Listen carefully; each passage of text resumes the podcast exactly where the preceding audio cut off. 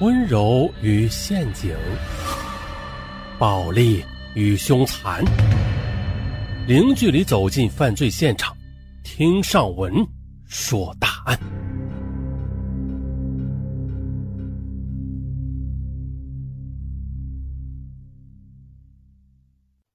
二零零六年五月二十一日凌晨。北京一对双胞胎少年带着他们的情侣虐杀了一个素未谋面的陌生女子，他们用尽手段折磨受害者一个多小时，直到死亡，死状更是惨不忍睹。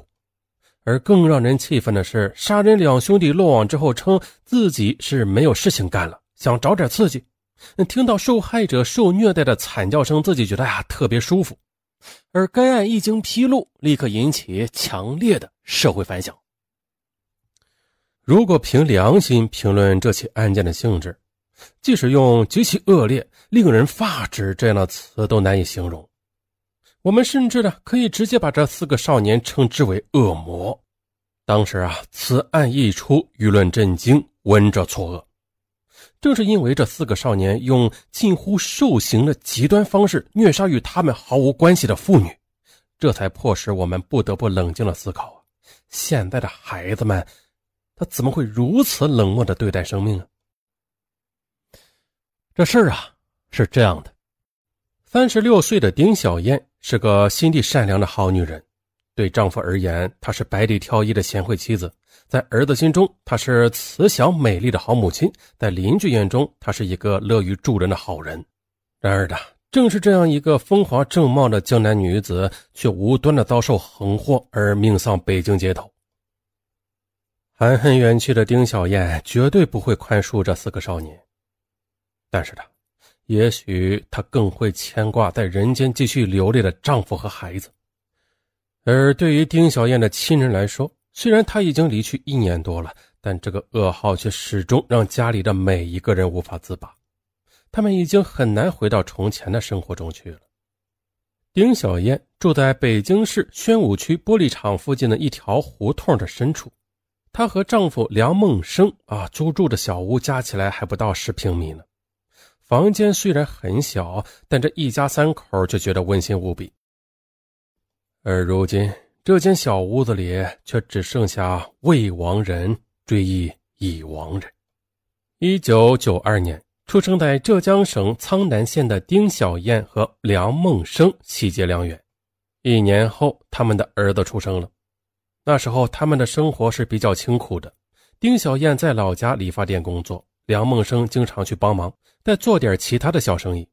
虽然两人都很努力啊，但是家里的生活却仍然没有得到改善。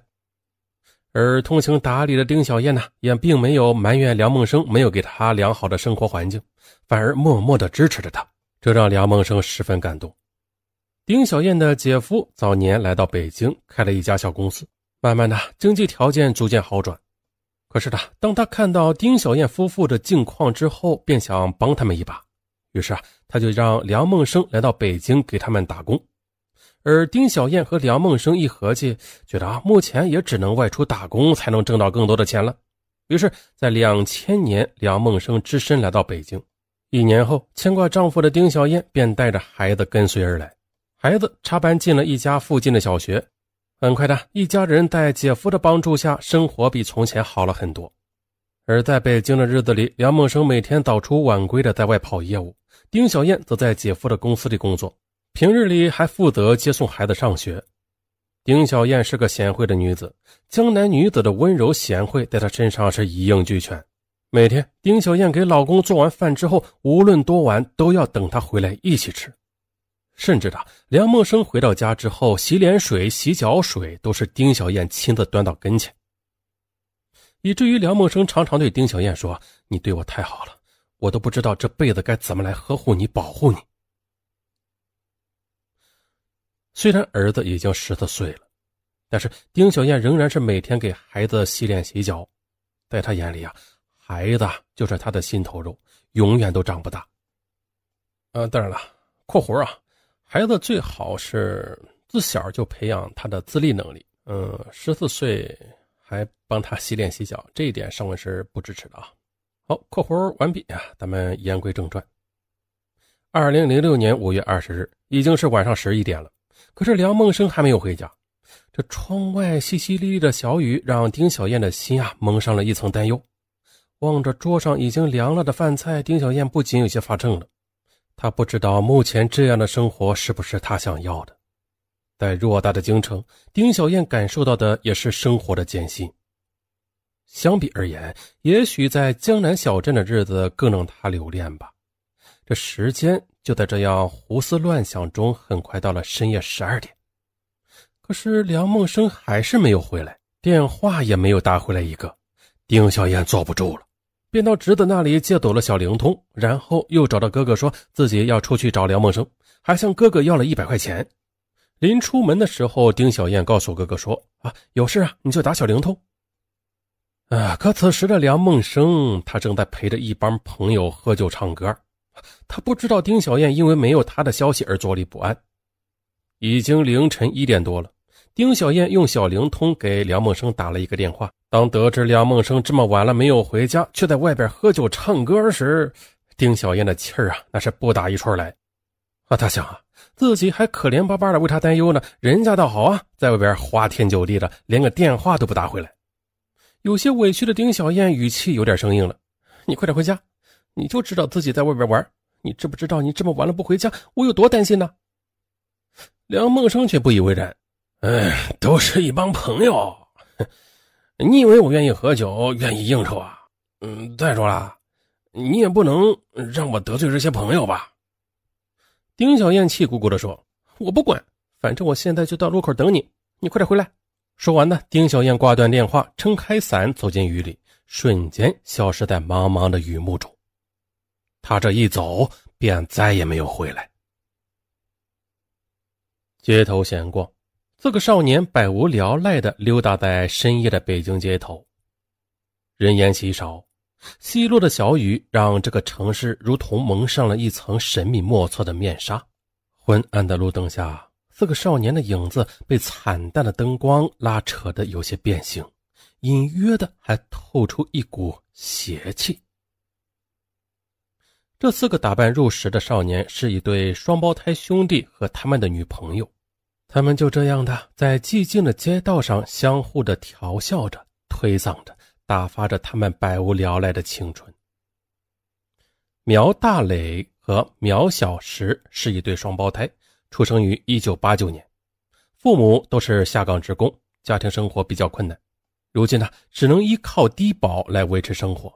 可是。这一对双胞胎却不知道替父母分忧。初中毕业之后，两个人分别考上了两所技校的职业高中。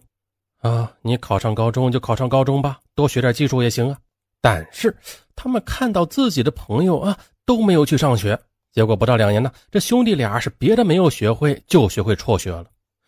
父亲没有办法，也曾经为哥俩找了工作，可结果呢，这二人不愿意吃苦啊，不愿意去上班，只想闲着待着。于是乎，没事的时候，这小哥俩便到网吧里去消磨时间了。作为八零后啊，什么也是啊，苗大雷和苗小石自然熟悉网络的妙处了。不久，他们便在 QQ 里认识了十六岁的雷竹云和十九岁的严丽娜。十六岁的雷竹云是石家庄人，很小的时候父母离婚了，不久之后父亲再婚，还生了一个男孩。但雷竹云和继母的关系却一直不太好。为此，父亲把他送到寄宿学校。初三时，雷竹云辍学了，之后离家出走，来到了北京。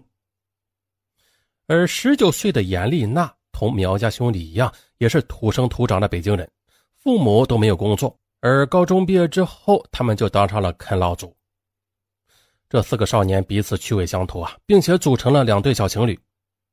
有一次的，苗大雷到严丽娜家里玩。在玩电脑时，苗大雷调出了严丽娜的 QQ 聊天记录。他发现呢，这严丽娜在网上和别的男人打情骂俏啊，不仅是妒火中烧啊，两人便吵了起来。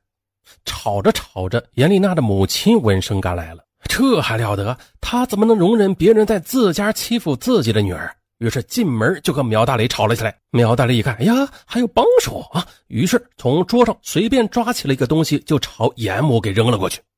顿时的。鲜血便从母亲的头上流了下来，严丽娜的母亲气愤的尖叫着：“哎呀，好你这个小兔崽子，杀人了！快打电话报警！”这苗大磊没想到打伤了严丽娜的母亲，一时傻了眼。严丽娜却扑通一声给妈妈跪下了：“妈，算了，咱们快去医院吧。”到了医院后，严母缝了四五针，但是严丽娜却再也不想在家里住了。于是啊，很快的，她就搬到了苗大磊家住，很少回家了。这时候，雷竹云也搬到了苗家和苗小石同居，但是苗小石并不知道啊，他已经是十六岁的雷竹云的第二个男朋友了。而且呢，雷竹云告诉他的也并不是真名，一直到同时的接受宣判时，苗小石才知道他的真名。